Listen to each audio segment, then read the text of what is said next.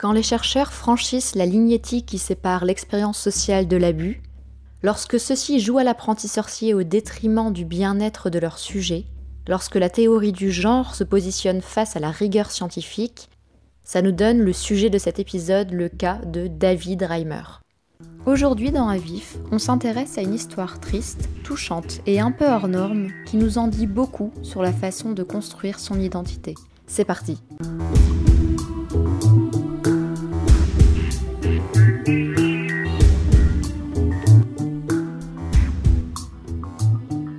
Nous sommes en 1965 à Winnipeg au Canada. Ronald et Janet Reimer accueillent un heureux événement, la naissance de leurs jumeaux. Les années passent et les enfants, Brian et Brenda, grandissent au sein de leur famille. Mais bientôt les parents Reimer s'inquiètent au sujet de leur fille Brenda. Celle-ci a de mauvais résultats à l'école, ne se sent pas bien dans sa peau et a beaucoup de mal à sociabiliser avec les jeunes de son âge. Brenda est suivie tous les ans par le psychologue John Mooney, mais n'apprécie pas ces thérapies obligatoires, si bien qu'à l'adolescence, Brenda menace ses parents de se suicider si elle doit à nouveau voir le docteur Mooney. En mars 1980, à ses 14 ans, les parents, craignant que leur enfant mette ses menaces à exécution, lui révèlent alors la vérité. Brenda, leur fille, est en réalité Bruce, leur fils. Il est né garçon et à la suite d'un accident à deux ans a perdu ses organes génitaux. C'est alors que s'est immiscé un psychologue douteux qui a convaincu ses parents d'élever leur fils comme une fille, de lui mettre des robes, de ne plus l'appeler Bruce mais Brenda, de lui donner des oestrogènes pour contrecarrer ses testostérones, et surtout de ne jamais lui révéler que Brenda est en réalité un homme.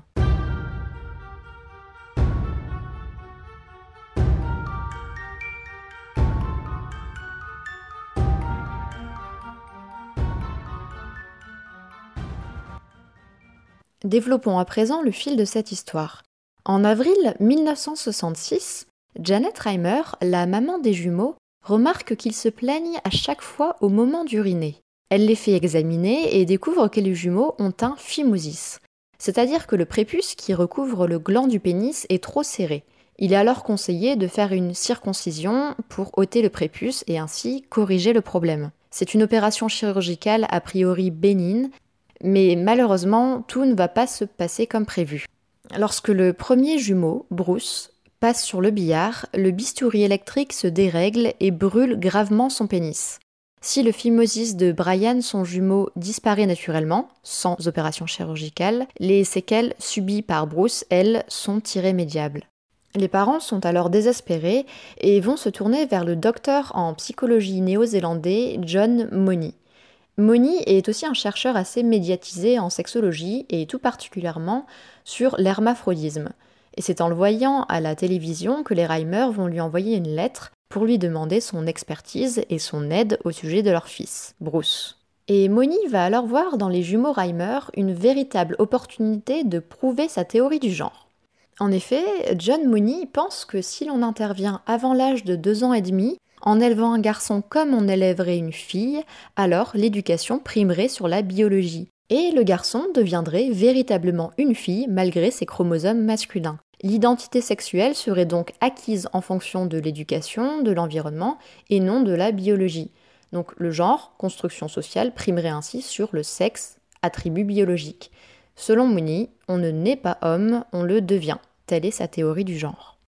Les années de la petite enfance se passent, et Brenda, qui était auparavant Bruce, agit selon les codes du sexe qu'on lui a donné, même si un malaise s'installe.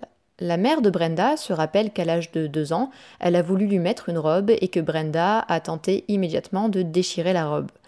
Son frère, Brian, lui, se souvient que Brenda s'intéressait beaucoup aux jeux de garçons et avait la démarche d'un garçon. L'école est plus que compliquée pour Brenda. Elle a des accès de violence, ne parvient pas du tout à se faire d'amis et connaît de grosses difficultés scolaires. Judith Butler, qui est une spécialiste des études de genre et s'est notamment intéressée au Reimer, dans Undoing Gender, nous dit que Brenda avait l'habitude d'uriner debout et qu'une fois les filles de son école l'ont surprise et menacée de la tuer si elle la voyait continuer. Les parents inquiets en parlent à Moni, qui prétend que tout se passe bien.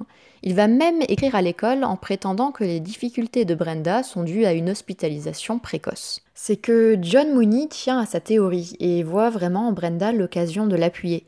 Il va jusqu'à écrire un livre en consacrant un chapitre entier à Brenda et gomme toutes les difficultés qu'elle ressent en allant jusqu'à affirmer qu'elle est fascinée par les poupées et les maisons de poupées, ce qui s'avère faux.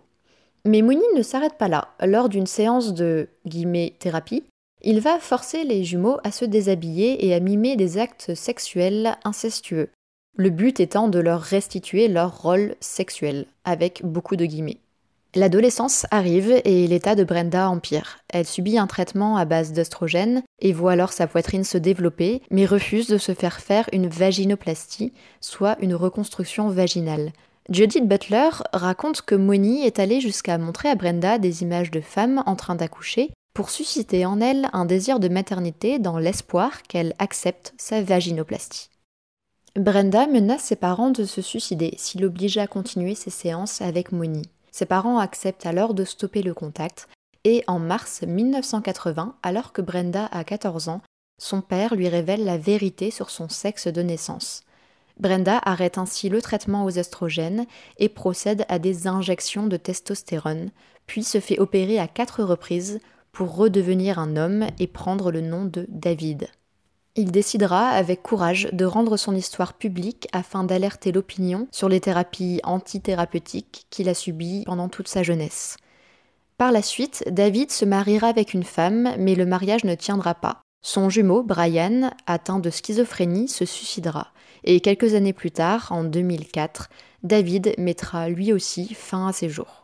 Alors, je vous avais prévenu que ce n'était pas une expérience sociale des plus joyeuses, et surtout quand elle est aussi dense et amène des problématiques sur la notion de genre qui mêle biologie, psychologie, sexualité et des problématiques secondaires comme le stéréotypage fille-garçon ou même le lexique, par exemple l'écriture inclusive. On va plutôt resserrer les sujets sur l'identité, l'éthique et la fine frontière entre expérimentation médicale et dérive éthique. C'est parti.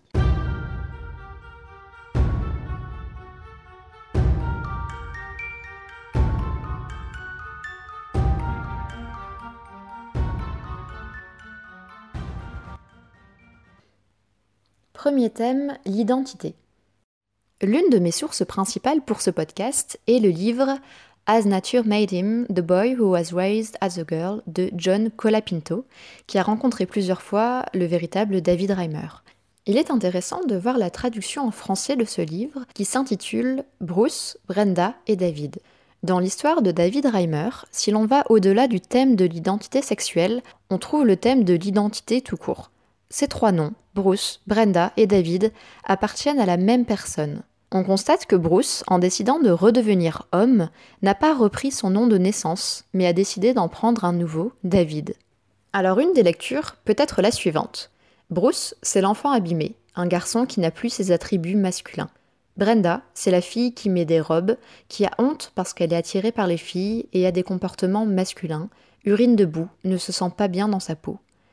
Bruce et Brenda sont en somme deux enfants qui ne suivent pas le modèle qu'on leur assigne selon leur sexe. Alors il y a véritablement une symbolique à opter pour un nouveau nom afin de s'éloigner de ces deux enfants incertains qu'il a été. Ce nom, David, est celui de l'affirmation et prend d'autant plus de sens dans le contexte de l'adolescence, un âge charnière dans le développement du soi. David est donc l'homme qui rejette toute ambiguïté sur son sexe. Il veut être un homme et surtout veut enfin être véritablement lui. Se sentir mal dans sa peau est une expression qui parle d'elle-même, car il y en a, plus qu'on ne le croit, des hommes, des femmes de tout âge et de toute orientation sexuelle, qui se sentent mal dans leur peau et décident un jour de changer de sexe, et par cette opération trouver du sens à leur identité, et bien plus encore d'ailleurs, qui ne franchissent jamais cette étape. C'est encore une fois une grande problématique que celle d'apprendre à vivre dans un corps qui ne nous appartient pas un homme dans un corps de femme, comme le cas de David, ou inversement, une femme dans un corps d'homme. On peut aussi penser aux cancers, cicatrices, accidents, viols qui rendent nos corps comme étrangers et affectent notre identité propre. Mais aussi à des malformations, par exemple un homme possédant un micro-pénis qui, même s'il est fertile, est écrasé par le poids de la société qui condamne ce manquement à la virilité. La douleur peut être immense, et il faut alors tout son courage pour se réapproprier son corps et tenter d'apaiser la relation conflictuelle entre corps et identité.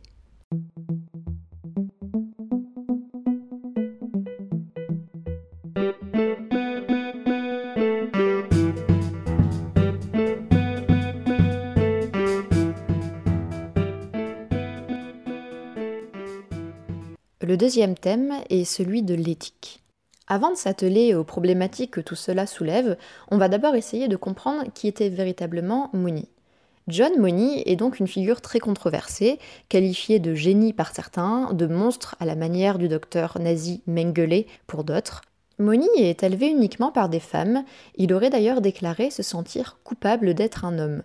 Selon John Colapinto, il étudie la psychologie en même temps qu'il défend le mariage libre, la pornographie et la bisexualité. Par la suite, il tient des propos tendancieux sur les relations pédophiles, en disant qu'une relation amoureuse entre un jeune garçon d'une dizaine d'années et un homme de 20-30 ans n'est pas pathologique si leur affection est réciproque. Propos qui à l'époque ne soulevaient pas la même indignation qu'aujourd'hui en 2020. D'autres théories, très discutables, font suite, notamment selon l'Observatoire de la théorie du genre, le monde ne serait-il pas un meilleur endroit pour les femmes si non seulement les animaux des fermes, mais aussi les humains mâles étaient castrés à la naissance? Vous l'aurez compris, Moni avait des idées dangereuses et une vision discutable de la société et du genre. John Colapinto a une formule qui retrace bien la vision de Moni. Il dit que pour lui, les nouveau-nés sont une page blanche et leur environnement peut déterminer leur orientation sexuelle. Et c'est exactement ça. Les nouveau-nés sont des pages, des choses à remplir d'idées, plutôt que des enfants avec de l'affect.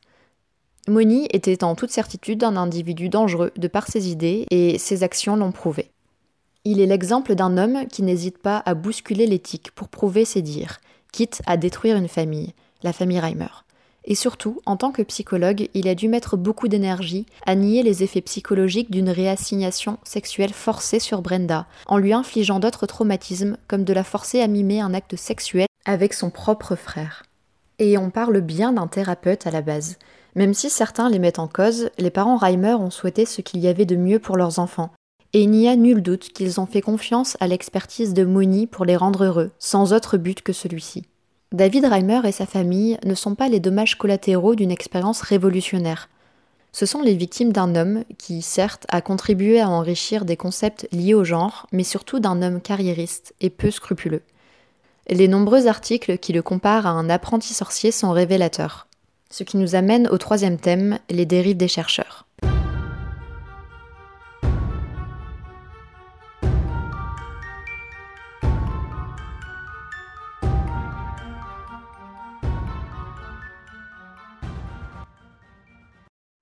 Récemment, en fin 2018, le chercheur chinois He Jiankui avait annoncé avoir utilisé la controversée méthode CRISPR-Cas9 sur des embryons humains.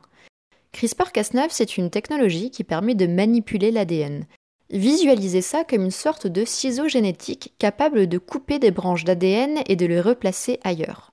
Et avec Jiankui, on venait pour la première fois de modifier génétiquement deux bébés humains, ce qui est considéré comme tabou par la communauté scientifique manipuler le génome humain, changer la vie d'un enfant et lui faire perdre ses repères fondamentaux, est l'œuvre de chercheurs qui n'hésitent pas à franchir la ligne de l'éthique. D'autant plus que dans le cas de Mooney, on connaît déjà l'issue tragique.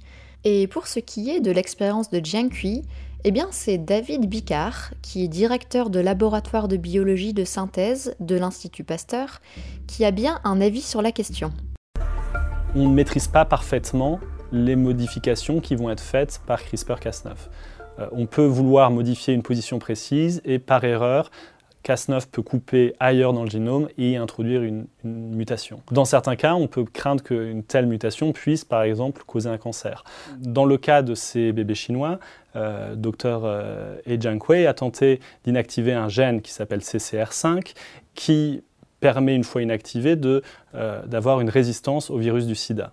Mais par ailleurs, il est connu que euh, inactiver ce gène euh, peut rendre plus sensible à d'autres infections, telles euh, des grippes. Et quand on connaît les risques encourus dus aux imperfections de la technologie, c'était parfaitement irresponsable de faire ces manipulations. Sur une autre échelle, comme déjà mentionné un peu plus tôt, on se souviendra des expérimentations, avec des guillemets, du docteur Mengele, le pseudo-médecin nazi au camp d'Auschwitz-Birkenau, qui était ni plus ni moins que de la barbarie. Changer les couleurs des yeux avec des produits chimiques, injecter des maladies et des jumeaux, bref, la liste est atroce et bien trop longue.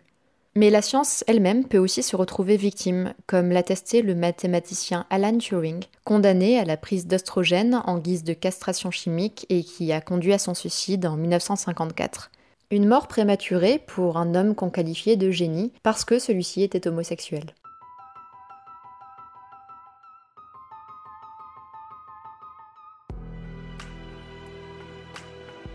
Alors pour ma part, je pense qu'il est bon de dépoussiérer les clichés des robes pour les petites filles et des pantalons pour les garçons, du rose et du bleu, des poupées et des soldats, parler d'autrice et non plus d'auteur, référer à Marie Curie comme Marie Curie et non pas la femme de Pierre Curie, bref, sortir des schémas binaires imposés comme non négociables. Mais il faut aussi faire attention à ne verser ni dans la théorie du genre, ni dans la théorie qui nie l'importance de l'environnement comme constructeur de l'identité sexuelle. Plus en avant dans le podcast, et peut-être que ça ne vous a pas échappé, j'ai mentionné que selon Mooney, on devient un homme et non on est un homme. Ce qui vous a peut-être fait penser à une célèbre phrase prononcée par Simone de Beauvoir On ne naît pas femme, on le devient. On ne naît pas femme, on le devient.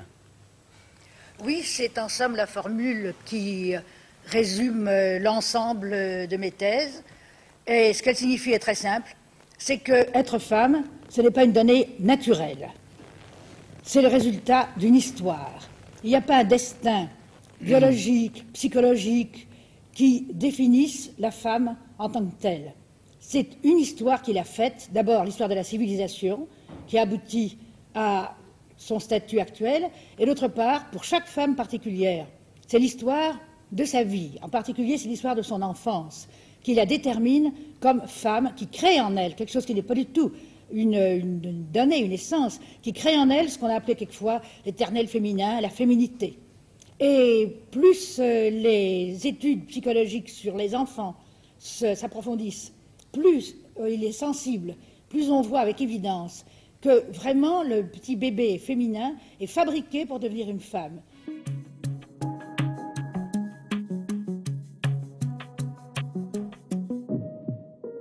Simone de Beauvoir avait raison, mais d'un sens également tort au regard des recherches et des évolutions récentes de la société. Une femme devient femme socialement, oui, elle acquiert ainsi son genre, mais elle est aussi une femme dans son ADN, de par ses chromosomes, de par son sexe. Un enfant, fille ou garçon, trouve son identité sexuelle à la fois dans son rapport au corps, ses hormones, ses chromosomes, son éducation, son caractère, son bien-être qui fait que parfois, elle trouve plus de sens à être un homme et vice-versa. C'est pourquoi, pour Maïr Vertui, professeur de littérature, on ne naît pas femme, on le devient, laisse alors la place à aujourd'hui on est femme, mais si on veut devenir homme, on peut. Et c'est la fin de cet épisode assez dense. Il y aurait eu beaucoup de sujets encore à aborder, mais le format ne le permettant pas, j'ai préféré me consacrer sur quelques thématiques en espérant que cela vous ait plu. Merci beaucoup d'avoir suivi cet épisode en ma compagnie et je vous dis à très bientôt pour un nouvel épisode de Avif.